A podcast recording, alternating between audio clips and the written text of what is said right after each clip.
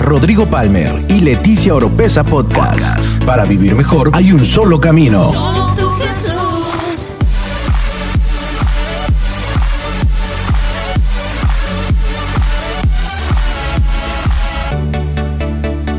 Escucha todas las semanas la clave para tener una mejor vida. una mejor vida. Bueno, puede ir tomando su asiento ahora sí.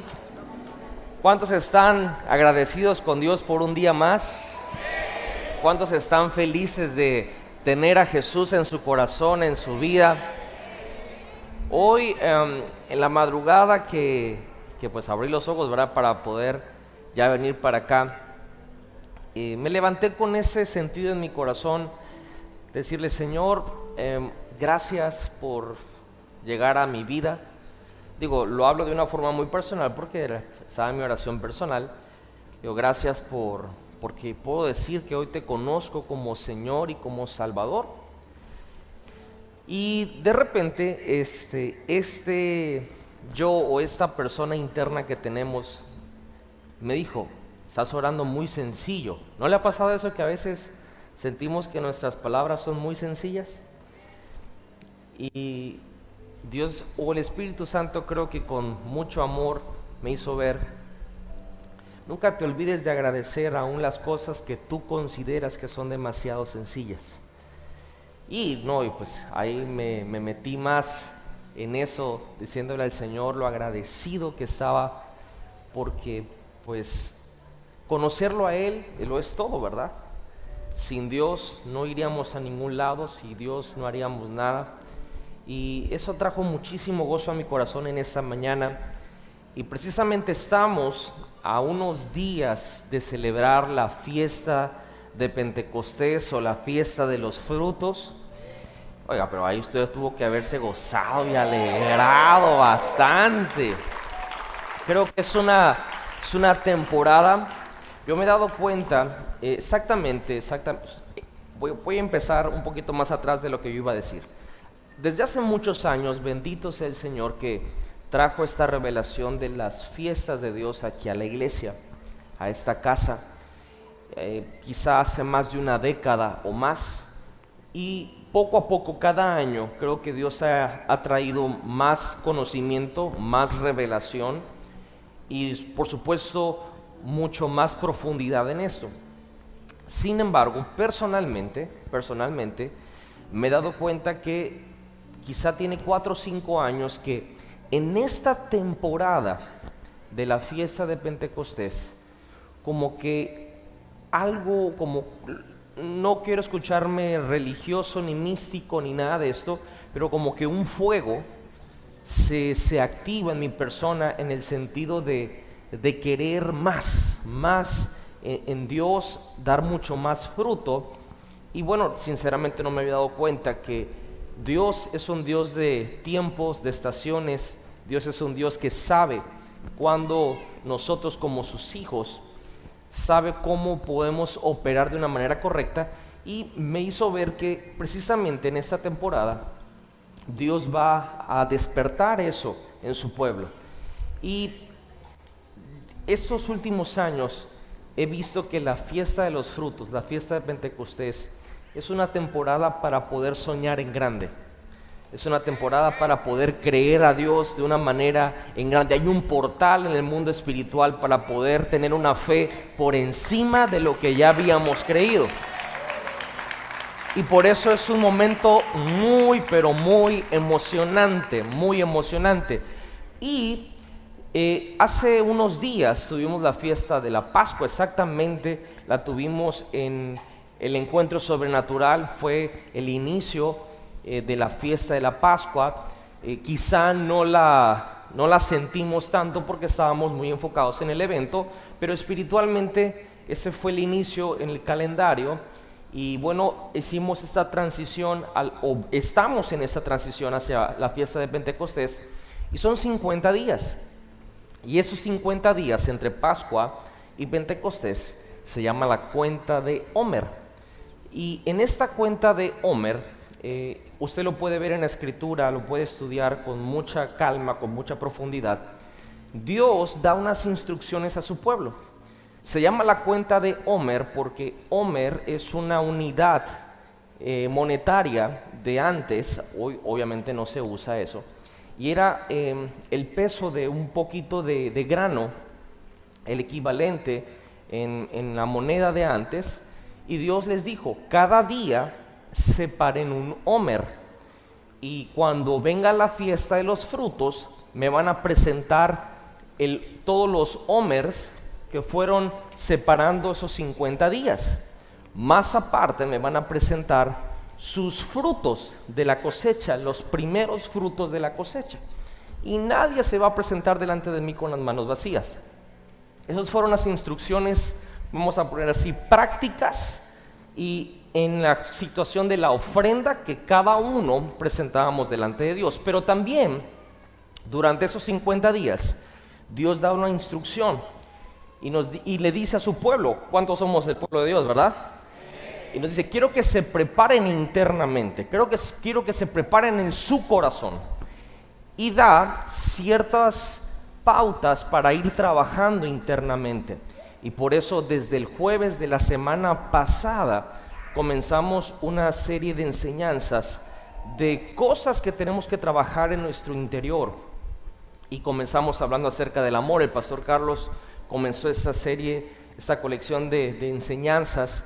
Y Creo que todos en algún punto de nuestra vida necesitamos trabajar en el amor, ya sea en recibir y en dar amor. ¿Cuántos pueden decir amén a eso? Y el domingo pasado igual pastor Carlos y los pastores estuvieron enseñando acerca de la justicia, ya conmigo, justicia. Usted tiene que escuchar esa prédica. Si no, ¿Cuántos estuvieron el domingo pasado en alguno de los servicios? Y creo que estuvo tremendo, ¿verdad? E, esa enseñanza estuvo muy bonita. Y el jueves de esta semana continué en esta cuenta de Homer y hablamos, tocaba hablar de la belleza. Créame, ha sido la enseñanza más desafiante desarrollar porque cómo generas este... Y Dios me habló acerca de que a veces nos perdemos la belleza de estar en medio. ¿En medio qué? En el ahora.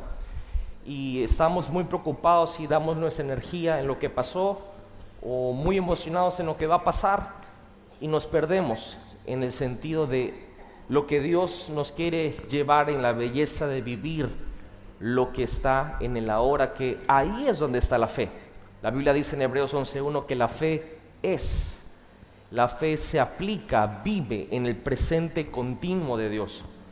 Y en, en base a eso, ¿cuántos estuvieron el jueves en el servicio?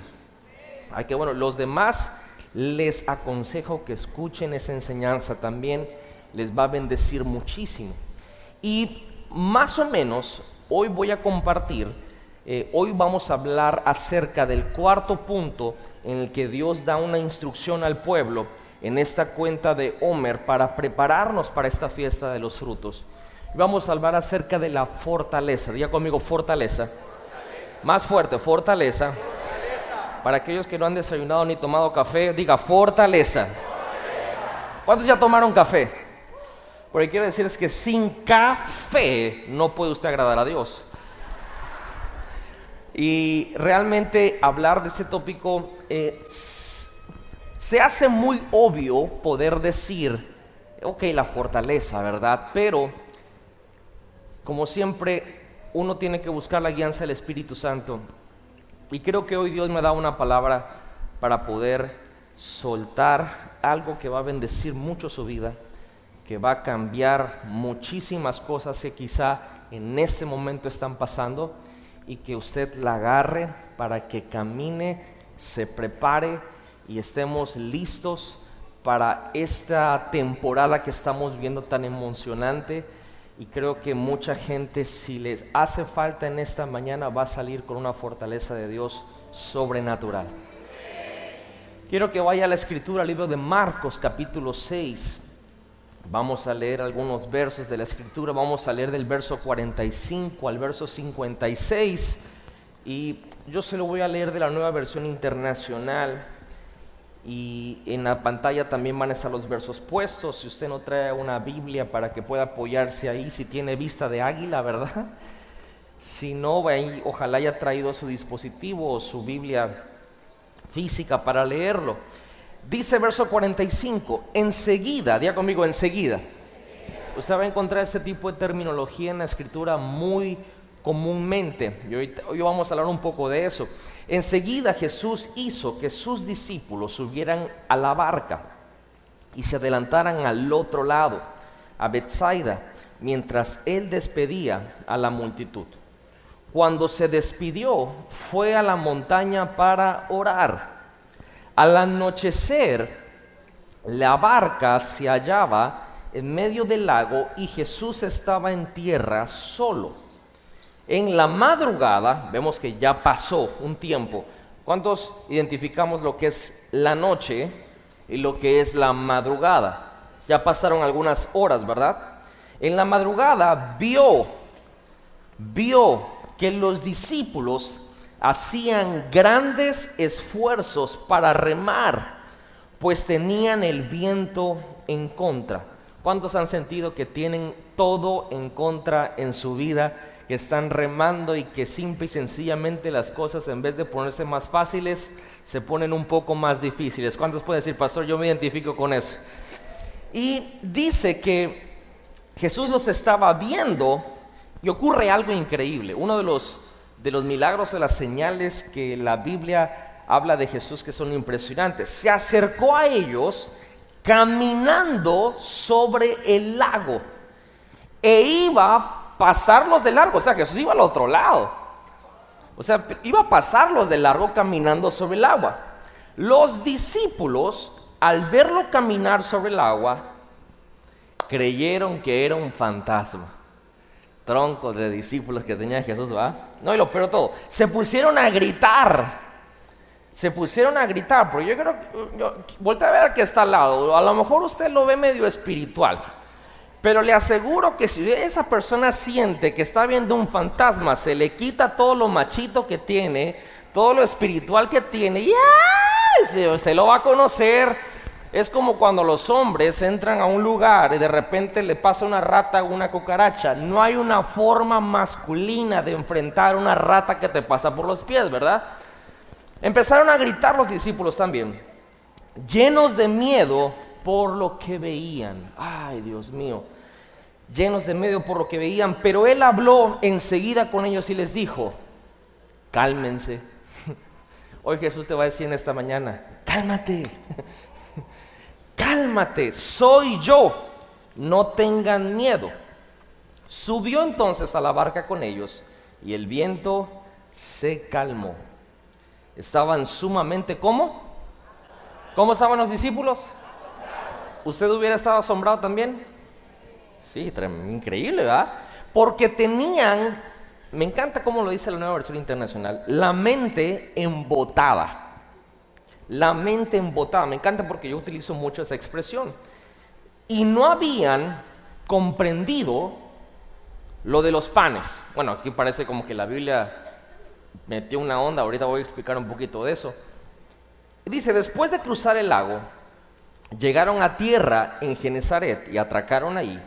Al bajar ellos de la barca, la gente enseguida reconoció a Jesús. Lo siguieron por toda aquella región y a donde oían que él estaba, le llevaban en camillas a los que tenían enfermedades. Y donde quiera que iba, en pueblos, ciudades o caseríos, colocaban a los enfermos en las plazas, les suplicaban que les permitiera tocar siquiera el borde de su manto. ¿Cuántos se acuerdan del jueves? Y quienes lo tocaban quedaban como? ¿Cómo quedaban? Hoy quiero hablarle eh, en este tópico de la fortaleza, pero le tituló a esta enseñanza a través de la tormenta. Diga conmigo, a través de la tormenta. Vamos, 8 de la mañana, usted lo puede hacer mejor. Diga, a través de la tormenta. Espíritu Santo, te doy gracias por este momento. Gracias por esta palabra. Gracias, Señor, por lo que sé que tú estás haciendo ya, aún desde antes de despertarnos el día de hoy. Sé que tú estás trabajando en nuestras vidas. Yo te pido en el nombre de Jesús que me des la gracia para poder soltar lo que has puesto en mi espíritu y en mi corazón.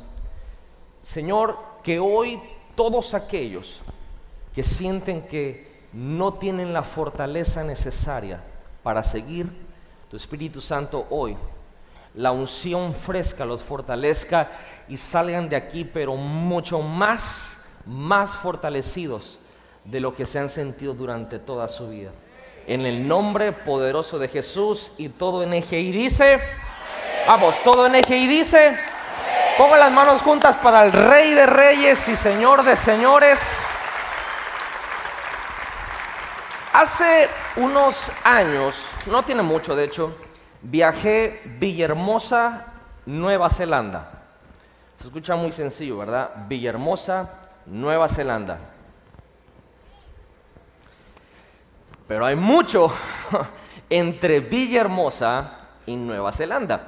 Resulta que en esa ocasión, eh, me acuerdo que fui al aeropuerto, de hecho, hoy voy a comenzar un reto y un desafío de Dios que me ha dado, y es que los domingos voy a, con la gracia de Dios, estar al menos en dos locaciones de NGI. Y cuando digo NGI, a veces pensamos que solamente es NGI Villahermosa y sobre todo vemos en cuentas en Instagram, usted le pone ahí NGI, le va a salir como 48.300 cosas y eh, pensamos que es Villahermosa, pero quiero decirle que en este momento estamos teniendo alrededor de más de 48 reuniones los domingos. Usted, usted solamente está llegando 8 de la mañana acá, pero está pasando algo en Cárdenas, está pasando algo en Comalcalco, está pasando algo en Manguillo, está pasando algo en Cunduacán, está pasando en Balancán, está pasando en Tenosique, está pasando en Mérida, está pasando en Cancún, está pasando en Ciudad de México, está pasando en Monterrey, está pasando en Guadalajara, está pasando en Honduras, está pasando en Buenos Aires, están pasando en muchos lugares, no solo de México, sino alrededor del mundo. Y Dios me dio un reto y me dijo, quiero que los domingos al menos estés en dos. Y eso significa que yo estoy con ustedes ahorita en la mañana, pero salgo corriendo al aeropuerto para tomar un vuelo para ir a Ciudad de México y estar allá con ellos en la tarde. Y bueno, les comentaba, tuve que viajar hace unos, creo que año y medio, Villahermosa, Nueva Zelanda. Y resulta que llego al aeropuerto y estaba yo a punto de abordar y ocurrió una situación en Houston, se inundó la ciudad para poder volar a Nueva Zelanda bajo la vía que había yo comprado, era ir Villahermosa, Houston, que es directo, y de Houston volaba uno a Auckland, que es una de las ciudades más grandes de allá Nueva Zelanda, y de ahí transbordar a la ciudad donde íbamos a estar allá. Sin embargo, por medio de las inundaciones, se tuvo que cambiar todo el itinerario y tuve que volar Villahermosa, México, México, Monterrey, de hecho, Monterrey, Los Ángeles, dormir en Los Ángeles, encontrar algún vuelo de que alguien hubiera cancelado y volar Los Ángeles, Tokio, Tokio, Yakarta, Yakarta, Filipinas, Filipinas, Sydney, Sydney, Auckland. Ahora, quiero decirles que tuve la mala fortuna de encontrarme con unas aromosas groseras, señores que roncaban, bebés que lloraban y dejé mis audífonos en mi casa. Lo peor que puede pasar. Y salí de aquí un martes, llegué el viernes con la misma ropa. Que comí? No sé lo que dan en los aviones y fue una situación que se escucha muy sencillo decir Villahermosa, Nueva Zelanda, pero para de Villahermosa a Nueva Zelanda tuve que pasar a través de muchas cosas y de muchas circunstancias. Así también es la vida. Muchas veces en nuestro caminar con Dios estamos obsesionados solamente con el destino, cuando se nos olvida el viaje. Se nos olvida esto que pasa entre punto A y el punto B, que es algo que tenemos que pasar y es a través, estamos tan obsesionados con el destino, pero no con el proceso. Y creo que Dios está más interesado en el proceso que en el destino. Porque quiero decirle algo, noticias de última hora, por si usted quizá no lo ha entendido de parte de Dios, pero su destino ya está, ya está fijo.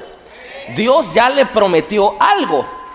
La onda no es si usted, eh, si ese destino es real o no, es real. La onda es el proceso. Y por eso hay que ponerle mucha atención en eso. Entonces, para llegar a, tienes que pasar por. Nos gusta el a, pero no nos gusta el por. Y yo sé que en este lugar hay gente que tiene un destino impresionante, tiene promesas de Dios preciosas. Sé que Dios te va a levantar como nunca lo has imaginado. Sé que Dios te va a llenar de bendiciones, pero hasta que ya no puedas más.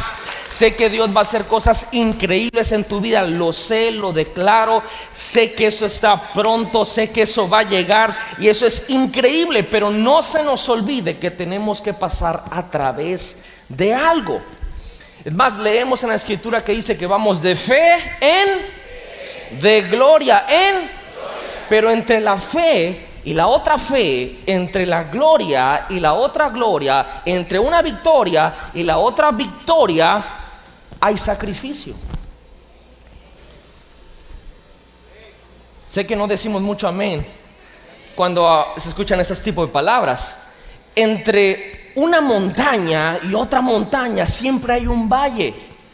Y hay que pasar a través de ese valle para ir de una cima a otra cima. Y muchas veces esa situación como que no nos gusta, como que no queremos eh, procesar esa información y a veces no tomamos en cuenta que para Dios una de sus palabras favoritas es cruzar cruzar. Y, pensamos que solamente por arte de magia vamos a hacer así y vamos a pasar del punto A al punto B. Pero miren lo que dice la escritura en Isaías capítulo 42 o 43, verso 2. Dice la escritura, cuando cruces las aguas, ¿qué dice la Biblia? Yo estaré contigo. Dice, cuando cruces los ríos, no te cubrirán las aguas. Dice la escritura, cuando camines por el fuego, no te quemarás, ni te abrazarán las llamas. Dios está diciendo, escúchame, yo no puedo decirte que no van a venir aguas, que no van a venir ríos, que no van a venir llamas. Eso yo no te voy a mentir, eso va a venir. Pero lo que te estoy diciendo es que cuando cruces por las aguas, cuando cruces por los ríos, cuando cruces por las llamas, cuando cruces por la casa de tu suegra, yo voy a estar contigo. Su vara y su callado va a estar ahí cerca de ti. El reporte de Dios es el siguiente, hey, si vas a atravesar esa tormenta, yo estoy contigo si vas a atravesar por ese circo de fuego, agua y olas y todo eso que estás viendo, que tienes que pasarlo para llegar, yo estoy contigo. Es más, si tú lees el verso que está antes, el verso 1 de Isaías 43, Dios dice, tú eres mío. Oye, si Dios te dice que tú eres de Él, Él te va a proteger con uñas y dientes porque eres de su propiedad. Ahora, la realidad es que muchas veces como que no sentimos que Él está ahí. Como que no sentimos que como, como que vamos solos. Parece, se siente. Y miren bien las palabras que estoy utilizando. Parece y se siente que estamos solos. Ahora, Marcos capítulo 6 es un pasaje fascinante. Toda la Biblia es fascinante. Pero Marcos 6 es, uno de mis, capítulos, mm, no puedo decir favoritos, pero, pero me encanta mucho lo que sucede ahí, porque ahí se ocurre uno de mis milagros, o dos de, las cosas que hizo Jesús que a mí me, han impresionado, nunca me van a dejar de, de impresionar de lo que Jesús hizo. Y primero, una de las cosas que suceden es que Jesús hace una señal increíble, multiplica los panes y los peces él agarra a un muchachito que tenía cinco panes, dos peces. Sinceramente, si hubiéramos estado ahí presentes, hubiéramos pensado que Jesús lo pasó a la pesa, ¿verdad? Porque, eh, ¿y ¿quién tiene algo? Aquí está el niño. O sea, el niño le estaban quitando su lunch, por el amor de Dios. y apresta para acá, o sea, y, ay, ¡fum! se multiplica. O sea, a mí me hubiera gustado ver eso. ¿A usted no le hubiera gustado ver eso? O sea, cinco panes, dos peces y alimentar a 20 mil personas.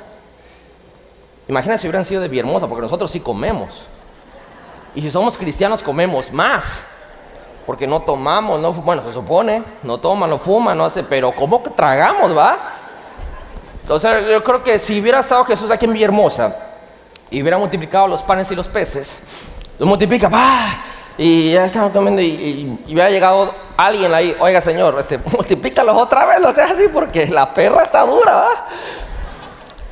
Y hace algo impactante, fascinante, un milagro, pero no había precedentes de algo así, increíble, y después viene lo que leímos, van por el, mar y sucede este tipo de cosas, cruzan al otro lado, y en el otro lado ocurre algo igual increíble. Dice que al llegar a Genezaret la gente lo reconoció y traían enfermos y los traían en camillas y Jesús los sanaba. Y dice la Biblia que la gente estaba tan hambrienta, tan desesperada por, porque sabían lo que Jesús cargaba, que decían, si solo toco su manto, voy a quedar sano. Y así sucedió. Entre un milagro y otro milagro, tuvieron que pasar a través de una tormenta. Yo quiero decirte, quizá Dios ha hecho cosas muy bonitas en un pasado. Y estás esperando que Dios haga cosas increíbles en un futuro. Y eso así es. Pero no se nos olvide que entre un milagro y otro milagro siempre hay una tormenta. Siempre hay una tormenta. Y eso no significa que estás mal. Significa que te encuentras en medio de dos milagros. Lo voy a repetir una vez más. Significa que te encuentras en medio de dos milagros. Jesús hace algo que bendice a multitudes y luego hace un milagro que bendice individualmente a las personas en sus enfermedades. Y los discípulos pasaron por una tormenta en medio de esas dos situaciones. Y muchos me pueden decir, pastor, eh, eh, yo sé que, que, Dios es bueno, yo sé que Dios tiene poder, pero en este momento como que yo no estoy viendo claro, no siento que Dios esté conmigo. Déjame decirte, precisamente Dios está contigo en este momento. ¿Y cómo puedo yo darte esa garantía? Porque los discípulos se encontraron en una tormenta por órdenes de Jesús. Fue Jesús que les dijo, hey, ya aquí acabamos, yo despido a la gente, ustedes vayan al otro lado. Tomen la barca, métanse, yo ahorita les alcanzo. Jesús les dio las órdenes, las indicaciones y ellos obedecieron, ¿sí o no? Obedecieron. Y al obedecer a Jesús, parece ser que se metieron en la boca del lobo. Y eso es lo que pasa muchas veces cuando seguimos al Señor. Que Dios nos da instrucciones. Dios nos dice, haz eso. Dios nos dice, dame eso. Dios dice, métete aquí, métete acá. Y tú dices, ok, Señor, te obedezco. Y cuando obedeces, parece ser que todo se te viene en contra por obedecer a Dios. Yo no sé si hay un testigo aquí en esta mañana que se identifica con eso. Señor, pero ¿por qué está pasando? Y empezamos a cuestionarnos. A veces no mala onda, a veces sí. Señor, pero ¿por qué está pasando eso si te estoy obedeciendo? Precisamente porque lo estás obedeciendo, se va a levantar la tormenta entendamos cómo funciona el proceso de Dios. Fue por instrucciones de Jesús que se encontraron con una tormenta. Pero es ahí, en la tormenta, donde Dios nos da la fortaleza. Estamos trabajando en este día con la fortaleza y muchos la necesitamos en diferentes aspectos de nuestra vida. Pero quiero decirte, es en la misma tormenta donde Dios nos va a dar la fortaleza. Y pensamos, Jesús no está conmigo. Jesús no me está viendo. Jesús ni sabe que estoy, me ha olvidado, me ha desamparado. ¿Por qué está permitiendo eso? Pero quiero decirte que en el pasaje leímos que Jesús los vio, los estaba checando. Es más, dice que despidió a la multitud y vio que zarparon, subió a orar y vio que ya daban por la mitad y vio que estaban remando en contra del viento y los estaba viendo. Y dice que empezó a caminar sobre el lago y que los iba a pasar. Pero como los iba a pasar, los discípulos asustaron y dijeron, un fantasma. Y fue que Jesús em- empezó a interactuar con ellos. Pero él estaba pendiente de cada situación que estaban teniendo. El hecho que tú no sientas que Dios no está contigo no significa que Él no tenga su enfoque en ti.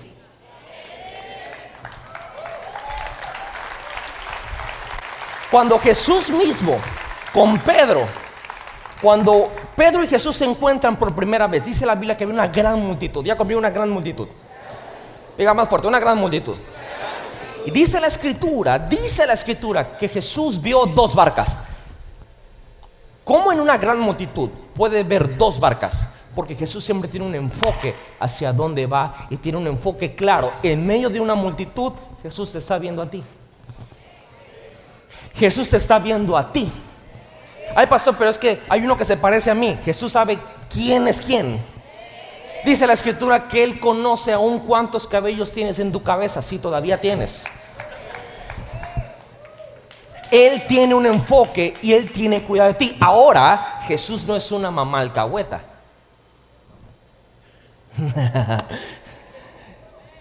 El hecho que te esté viendo no quiere decir que no va a permitir que pases tu proceso. Él te dio la instrucción, Él te dijo, métete ahí, cruza, diga conmigo, cruza. Él, te dio, te mandó a eso y tú de obediente dijiste, sí, claro, tú me lo dijiste en tu palabra, iré, iré, iré. En la mitad se te está viniendo el mundo encima. ¿Y dónde, dónde está Dios? Él te está viendo. Te está viendo que te estás ahogando. Te estás viendo que estás remando con todas tus fuerzas y no pasa nada. Pero no te ha desamparado. Eso es importante que lo entendamos. No te ha desamparado. Porque a veces confundimos a Dios con algo malo. Miren, miren, Jesús iba caminando en el agua y ellos dijeron un fantasma. Un fantasma, o sea, en vez de decir Jesús, o sea, ¿quién más podía caminar en el agua? Ah, no, ellos dijeron un fantasma. Un fantasma sí puede caminar con el agua, Jesús no sé. Y así nos pasa a nosotros en medio de la circunstancia, en medio de la tormenta. Viene algo que es Dios que se aproxima y lo que decimos es otra cosa peor. O sea, ¿qué puede empeorar estar en medio de una tormenta? Que se te aparezca un, un fantasma. O sea, aparte de que te estás ahogando, ahora te da miedo. Ya no sabes a qué temerle más, al agua que estás tragando por la tormenta o al fantasma que te va a jalar las patas. Esto le pasó a los discípulos y Jesús, obviamente, empieza a decir algo que, o, les dice unas palabras que a veces no son las que quisiéramos escuchar. Quisiéramos escuchar algo que dijeran, todo ha terminado, pero dice, cálmate.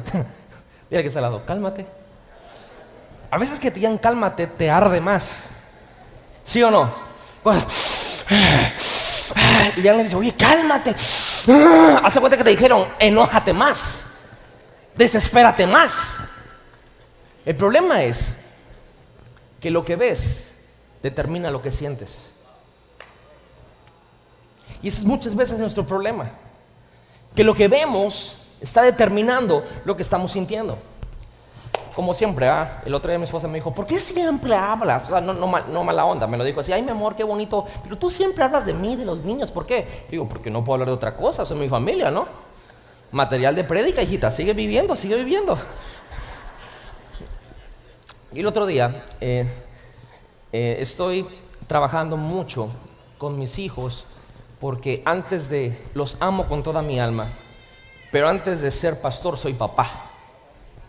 Y antes de hacer buena iglesia, tengo que hacer buena familia. Y la palabra no es tengo, de verdad lo disfruto. Amo a mi familia con todo mi corazón. Y mi hijo eh, tiene sus ondas, ¿va? Y estábamos en la noche, hace unos días, y, me dice, papá, vamos a ver este tele. La va, yo tele no veo. No porque sea súper mega espiritual, no, porque veo Netflix. Me dice, papá, vamos a ver tele. Bueno, ponla, digo, a ver qué onda. Eh, entonces puso un partido de fútbol, de ahora de la Champions, y él es fanático, fanático del fútbol. Eh, me recuerda a mí cuando estaba yo pequeño. Y estábamos viendo un partido, una repetición. Ya conmigo repetición. Entonces, usted lo ve, es una, una tripa así, chiquitito. Pero cuando está viendo un partido de fútbol, se transforma. Yo lo estaba viendo, así, ay, mi niño. ¡Ah, bruto! Empieza a ser así, bruto, ¡Mi ese pase. Entonces yo me lo quedo viendo. dije, ¿qué está pasando? De repente le meten gol al Barça y empieza a llorar. Le dije, mi amor, espérate. Le, dije, eso es una repetición.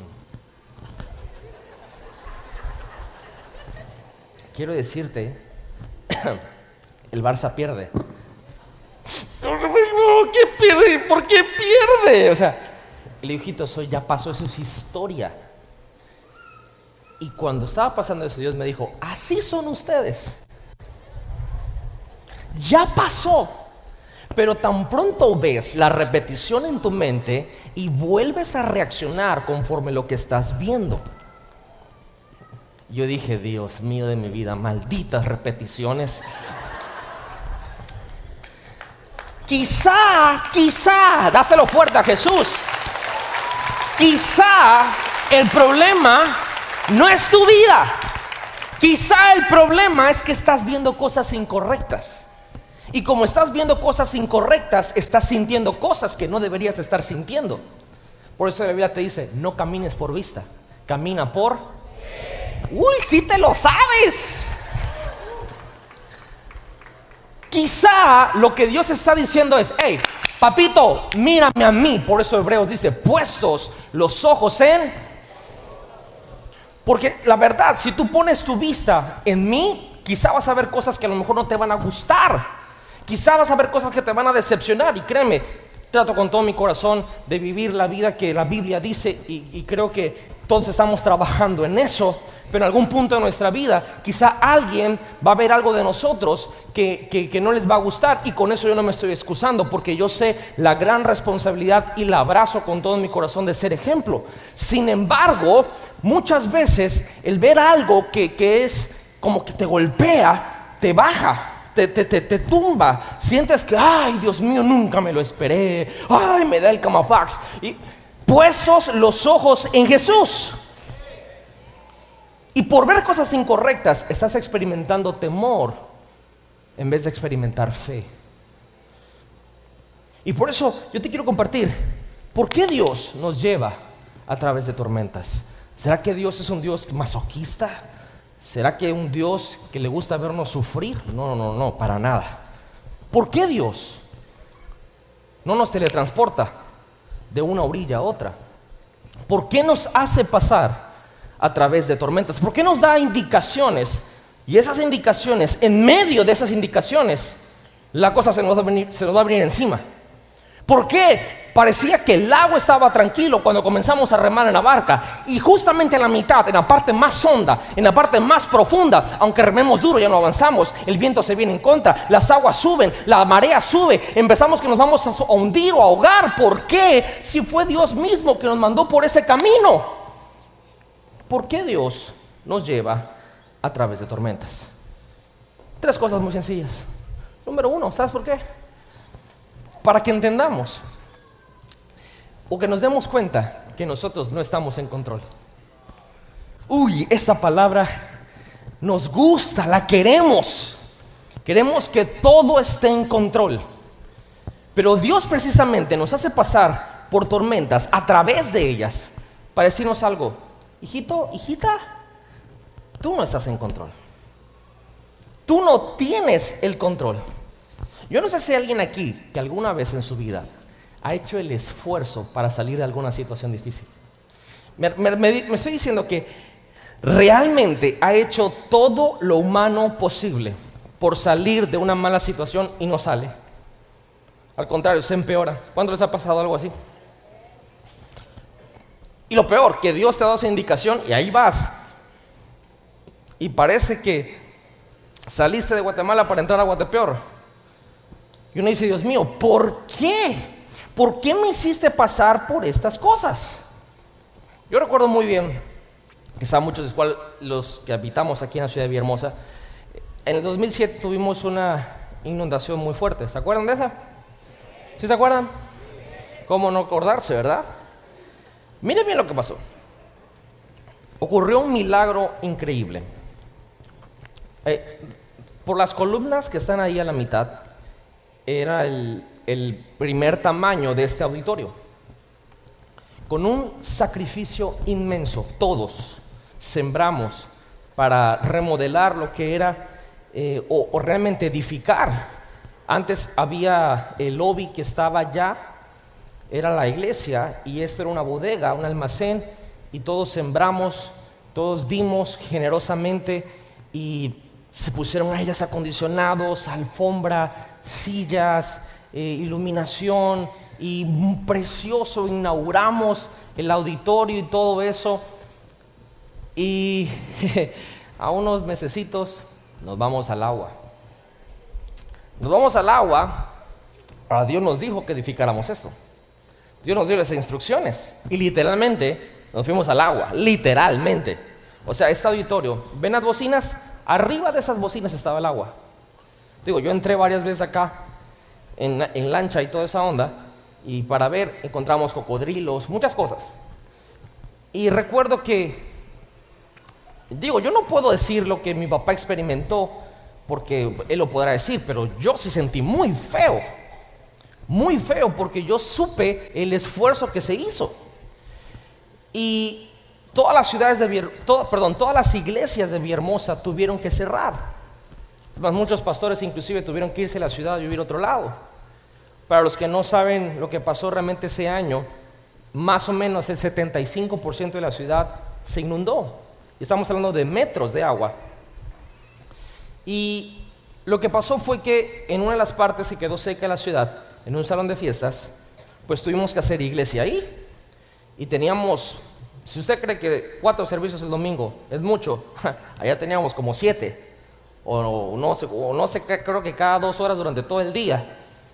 Y dijimos, ay Dios mío, perdimos todo y fue un tanto sacrificio y eso es irreparable, ya se pudrió todo, el agua esa está horrible, los animales se comieron cosas, ya, y empezamos a hacer iglesia, noviembre y, toda esa onda, y, en medio de la inundación, tuvimos, eh, eh, nos volvimos rescatistas. Es más, el día de mi cumpleaños, el 2 de noviembre, yo recuerdo solamente ir a rescatar gente, a sacar señoras, hacía cucupache con sus compras y en la lancha rescatar gente de la iglesia y gente que no era de la iglesia e irnos a todos los poblados. hicimos algo increíble, padrísimo, me encantó. Pero en medio de todo eso, recibo la llamada de mi esposa. Me dice, mi amor, la niña está muy mal. Digo, ¿cómo que muy mal? Sí, muy mal, no puede respirar y voy todo apestoso agua de caño, que es la que había realmente, y internamos a mi hija en el hospital, no podía respirar, la tuvieron que canalizar, hacerle un chorro de cosas, prácticamente parecía la del exorcista, así, estaba en la cama así, y dos añitos, y lloraba y la onda, y llamadas de que hace falta ir a buscar no sé quién, y yo decía, mi amor, ocúpate de la niña, tengo que ayudar a la gente de la iglesia y, todo eso y por aquí que por allá. Y esos son los tipos de oraciones que tú empiezas a hacer con Dios. Tú sabes que estás orando como nunca en tu vida cuando quieres hacer tratos con Dios. Dices, Señor, a ver, si tú sanas a mi hija ahorita, yo te prometo que nunca, no sé si alguien ha orado así. Cuando tú haces oraciones así, es porque realmente estás utilizando tu último recurso. Estás diciendo, Señor, mira, va, que va, o sea, yo sé que me has dicho que deje esto, pero no, no lo he dejado. Si sanas a Valentina, te lo prometo, nunca jamás, ¿ves? Te lo prometo, nunca jamás lo vuelvo a hacer. ¿Cuántos han orado algo así? No se hagan, no se hagan, todos hemos orado así. O hacemos oraciones antibíblicas emocionales. Señor, llévame a mí. ¿verdad? O sea, no, me da- esta pobre criatura, no. Y Dios dice, no, si el problema no es ella, el problema eres tú. Te voy a hacer pasar a través de tormentas. Y cuando se inauguró este auditorio, bueno, no este, el que estaba antes, bueno, aquí mismo, pero menos, la iglesia estaba aproximadamente entre 1600, 1700 almas, éramos. Vino esta inundación, vino esta tormenta, tormentas personales, eh, enfermedades, y, y eso fue, se recuerdan bien, octubre comenzó la onda. La- el agua bajó en diciembre, enero, entramos otra vez acá ya seco en febrero a, pues a levantar todo eso y toda la onda. Y resulta que de octubre a febrero dejamos de ser 1.600 personas y empezamos a ser más de 5.000. Y tú dices, entre el milagro de edificar un templo, en la tormenta donde lo pierdes y casi pierdes a tu propia hija, y el milagro que no se multiplicó, sino se cuatriplicó la iglesia, hubo una tormenta. Y se tuvo que pasar a través de ella. Entonces, cada vez que empieces a sentir que el viento está soplando fuerte, cada vez que empieces a sentir que la marea está subiendo y que el agua ya está salpicando en la barca, no te pongas como un loco friki, más bien dile, Señor, estoy más cerca del próximo milagro. Porque quiere decir que estoy pasando a través de una tormenta. Jesús acerca y le dice, cálmense, cálmense. Otra versión dice, tengan ánimo. Otra versión dice, fortalezcanse. Ahora, ¿por qué Jesús les dice esto? Porque quiero decirte algo, hermano, que, que- te va a ayudar muchísimo. Tú no puedes tener el control de las cosas, pero sí puedes tener fortaleza en medio de las cosas. Y eso es una gran diferencia. Una gran diferencia. Qué bueno, qué saludable saber es que yo no tengo el control. Que Dios lo tiene. Lo único que me corresponde a mí es tener fortaleza. Es tener la fe en medio de la tormenta. ¿Por qué? Porque Dios lo primero es que te hace saber, tú nos has en control, papito lindo, tú no. Y lo segundo es que una tormenta, Dios nos hace pasar por ellas, porque es en una tormenta donde Él da lugar a una nueva revelación de quién es Él. Vamos a encontrar en la Biblia palabras como inmediatamente, enseguida, de repente, y nos encantan esas, ¿verdad? Y cuando Dios te va a sanar, ahora, eh, de repente, inmediatamente, y, enseguida. Y nos gusta eso, no- no- nos, nos- nos llena de emoción saber que inmediatamente. Y Jesús, al momento que entabla una comunicación con ellos, sube a la barca, el viento se calmó. Las olas se calmaron, todo se puso como un espejito. Y dice, bueno, ahora resulta, ¿no? Yo que me estaba ahogando. Jesús inmediatamente calma las cosas. Y eso es lo que he aprendido en- en mi caminar con Dios. Que el camino de Dios, las cosas parecen que son lentas. Y ya que son lentas, inmediatamente sucede algo. Tú vas ahí como que... "Ah", y de repente Dios entra. Y uno dice, pero ¿por qué? ¿Por qué? Porque Dios se toma mucho tiempo para hacer algo muy rápido. Sé que no tiene mucho sentido esa frase, pero así funciona Dios. Y la razón es que Dios no quiere que solo tengas revelación de qué es lo que Él hace, sino de lo que Él es. ¿Quién es Él en medio de la tormenta? En la tormenta tú no puedes escoger el control, pero puedes escoger qué espíritu tienes. Y yo decido tener un espíritu de fortaleza en medio de la tormenta. Y es bueno, la tormenta, ¿sabes qué hace? Te cambia tu perspectiva, te cambia tu rutina, te cambia tu, onda del día a día. Me levanto 6 de la mañana, como dos huevos con, no sé con qué lo comes, un café, me visto, la camisa tiene que estar planchada, salgo de mi casa a las 7 de la mañana para evitar el tráfico, y, pero cuando viene la tormenta, no comes huevos, comes maruchan o ni comes. Es más, ya ni carro tienes porque se te quedó pagado. Y tienes que ir del otro lado. Y cambia tu perspectiva, cambia tu rutina. Y dice, "Quiero- quiero que salgas de ahí, quiero que salgas de lo que tú piensas que estás en control, quiero que, que, que, te desacomodes, quiero que me conozcas de otra manera, porque tú piensas que sabes quién soy, pero solamente has visto lo que hago, quiero que sepas quién soy yo para ti. Mira que Jesús entra, se calman las aguas, todo eso. Y, los discípulos, dice el que inmediatamente se asombraron. ¿Cómo haces cuando te asombras por algo? ¡Wow! ¿Verdad? Se asombraron. Estaban completamente asombrados.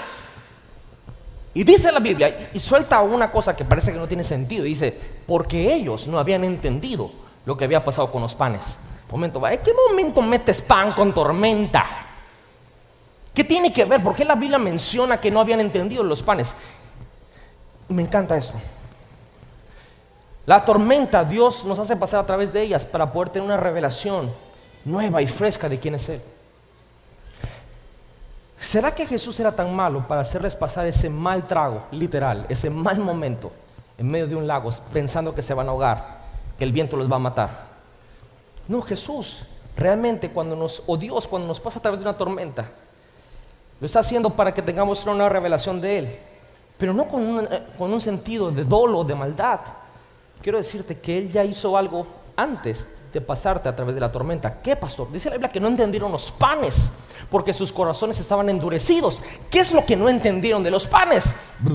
Voy a regresar a mi lado de la multiplicación de los panes y los peces. Jesús agarra a un niño, le quita el lunch, lo multiplica, alimenta a más de 20 mil personas. La Biblia registra que eran 5 mil hombres, pero antes en esa cultura hebrea no se registraban las mujeres y los niños.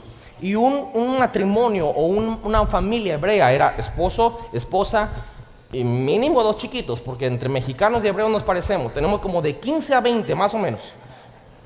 Bueno, pongámosles dos, son 20 mil. Si tenían más, eran 25, 30, 45 mil. Muchísima gente, una gran multitud de gente. Y dice la Biblia que todos se saciaron. Y la Biblia da detalles. Y dice que sobraron. Diga conmigo, sobraron. Y no se queda la Biblia ahí, da el detalle de cuántos sobraron. ¿Se acuerdan cuántas canastas sobraron? Sobraron 12 canastas. Ya conmigo, 12 canastas que vamos a hacer chequeo bíblico. ¿Cuántos discípulos o apóstoles Jesús nombró? ¿Quiénes iban en la barca? Ok, Jesús les dijo, no entendieron los panes.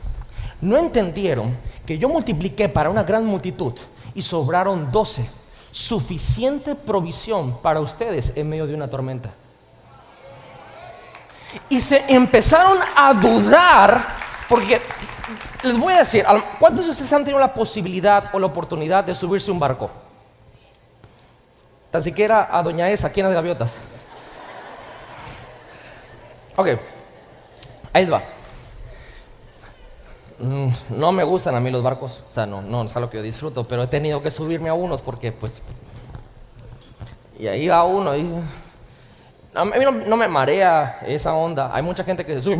a mí no, pero no me gusta, no lo disfruto. Bueno, quiero decirles, estar en alta mar, o como dice la gente, en mar abierto. Yo no sé dónde está el mar cerrado, pero en mar abierto. Oye, se siente la vibra, ¿eh? Es una onda ahí. Y dices, ¿a qué hora sale el megalodón aquí y me come toda la onda? No, yo vuelto a ver así, a ver si está la boca abajo, o sea, y le, yo soy salamero, le pregunto a la gente, le saco plática y la onda y le pregunto a los capitanes, que por cierto yo tenía un estigma que los capitanes a todos barcos iban de blanco con sombrerito, no es cierto, van sin zapatos, en playerita, eso eran así panzones, capitanes, pero capitán. Y le preguntas, este, oye capitán, ¿qué es lo peor que te puede pasar en el mar? No, que te agarra una tormenta. ¿Y cuál es, y, qué onda? ¿Cuál es, cuál, cuál es tu, tu, tu miedo?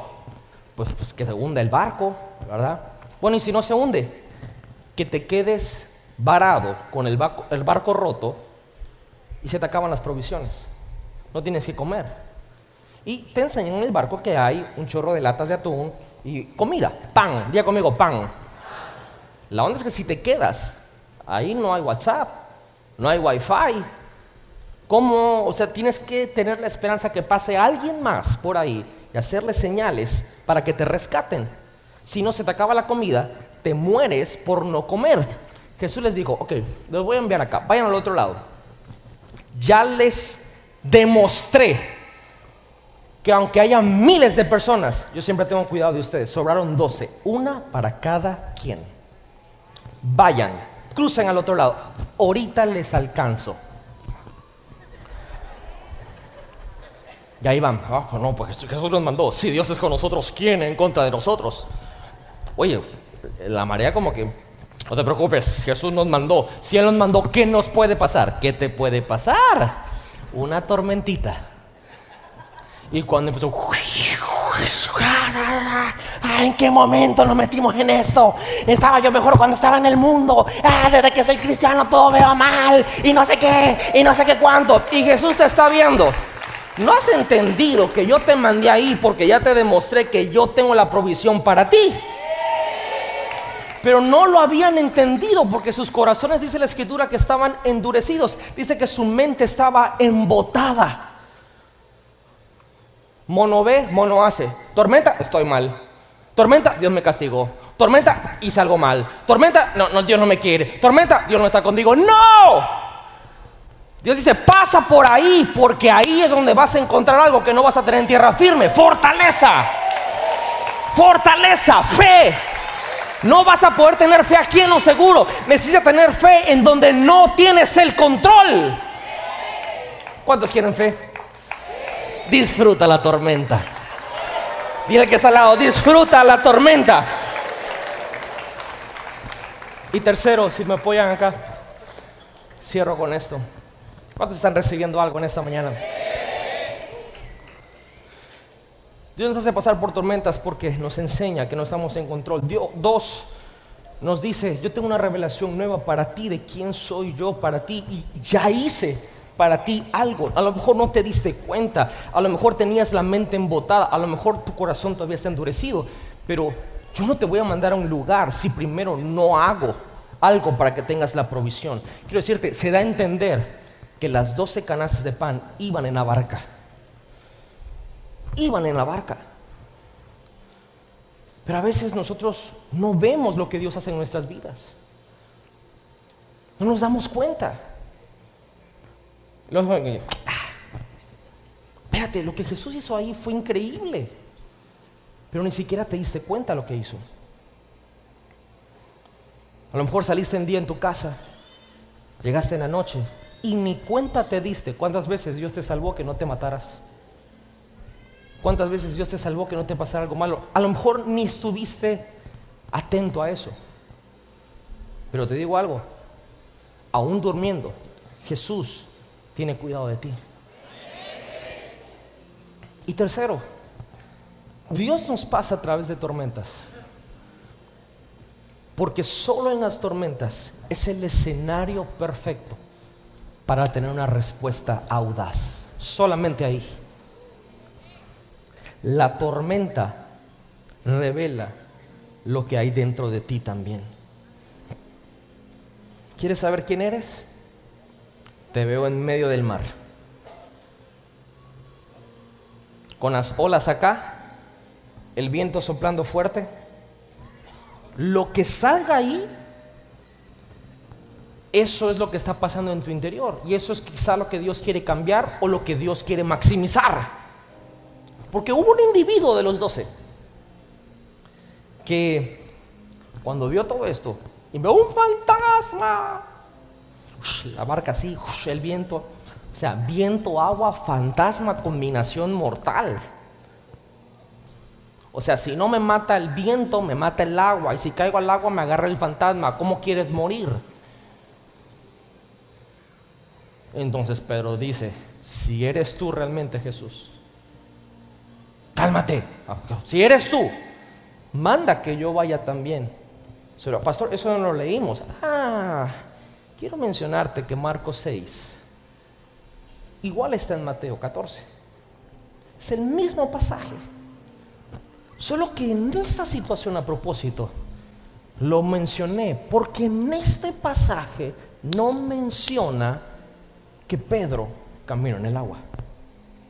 Porque déjame decirte, Mateo o Leví, el cobrador de impuestos, uno de los doce apóstoles, discípulos de Jesús, escribió el Evangelio según Mateo. El Evangelio según Marcos lo escribió Juan Marcos.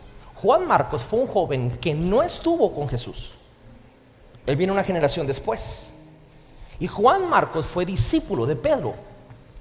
Y la historia nos dice que el Evangelio de Marcos, Pedro, realmente es el Evangelio como de Pedro, porque Pedro se lo dicta a Juan Marcos. Por eso vemos datos tan curiosos como que sana a su suegra. Solo Pedro pudo haber dicho eso. Así que lo voy a hacer. Sanó a mi suegra.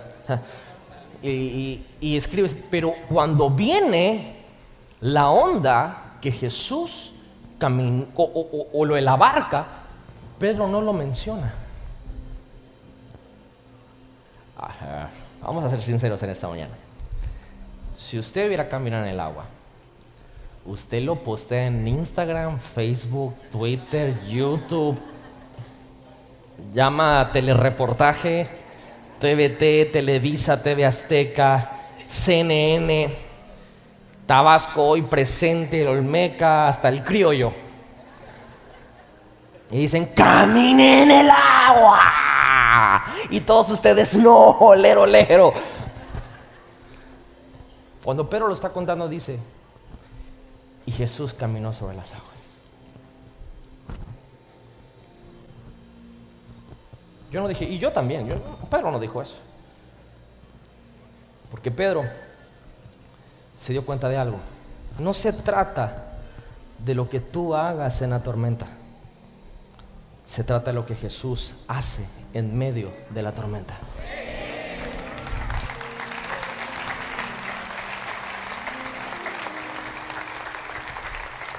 Porque aunque él caminó, se hundió y Jesús lo tuvo que rescatar de ahí. Ahora, caminó, de que caminó, caminó, eso no lo bailado y lo zapateado no se lo quita nadie. Pero pero dijo, para mí eso no fue un logro. El logro fue que pensé que me iba a morir. Y Jesús me rescató me dijo, ten ánimo, me dijo, cálmate, me dijo, fortalécete, no tengas miedo, ten fe, soy yo, yo estoy aquí. Y Marcos, cuando subió a la barca, se calmó el viento, se calmó la tempestad. Yo imagino que el Marcos, lo más importante es lo que Él hace contigo en medio de la tormenta, no lo que tú intentes hacer. Puedes estar en una tormenta, pero con Jesús la tormenta no está en ti. Es el mejor escenario para tener una respuesta audaz. ¿Cuál es la respuesta más audaz que puedes tener en medio de una tormenta? Fortalecerte en Jesús. Creer en Él. Confiar en Él. Y hermanos, de verdad se los digo, se los comparto desde una experiencia igual a la de ustedes. Nosotros no estamos exentos a los problemas. Hay veces que la gente nos dice cosas tan bonitas, poéticas, y dice, ay pastor, usted que está más cerca de Dios. Siempre me tomo el tiempo de decirle, no, yo no estoy más cerca de Dios. Los dos somos hijos los dos tenemos el mismo acceso. La misma sangre se derramó por usted, es la misma sangre que se derramó por mí. Y sabe, los problemas que usted tiene en su vida, le aseguro que yo también los tengo. ¿Usted pasa por tormentas? Yo también. A veces nadie cree en usted, a veces en mí tampoco. Tengo situaciones financieras difíciles. ¿Usted? Yo también. ¿Tengo problemas en mi casa? Sí, usted también. Mis hijos están creciendo. ¿Qué me asegura que ellos van a seguir el camino de Dios? Nadie. Ah, pero son los hijos del pastor. Hijo de pastor, de lo peor, se lo aseguro. Y no es que se lo declara a mis hijos pero es una realidad. Yo no me puedo confiar en que ellos van a seguir a Jesús. Tengo que creer en Jesús. De que Él está haciendo una obra en mis hijos. Las tormentas se crearon para sacar lo mejor de nosotros. para ubicarnos entre dos milagros, para ver la gloria de Dios en medio de eso.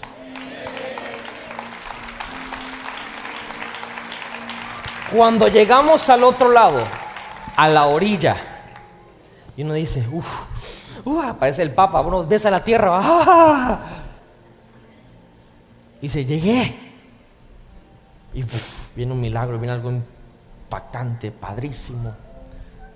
Te digo algo. A veces digo, Señor, ¿cuándo viene la próxima?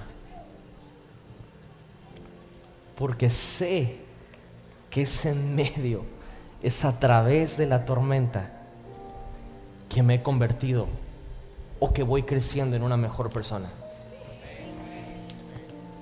Y sabe, si en ese momento usted está pasando a través de una tormenta, bíblicamente le voy a decir, cálmese, tenga ánimo, fortalezcase. Jesús lo está viendo. Y si es necesario que Él camine en agua, en fuego, en suegras, en donde sea, Él va a caminar para llegar hasta donde usted está. Calmar los vientos, calmar la tempestad, sacar lo mejor de usted y llevarlo al otro lado. Por eso en esta mañana hay fortaleza para usted.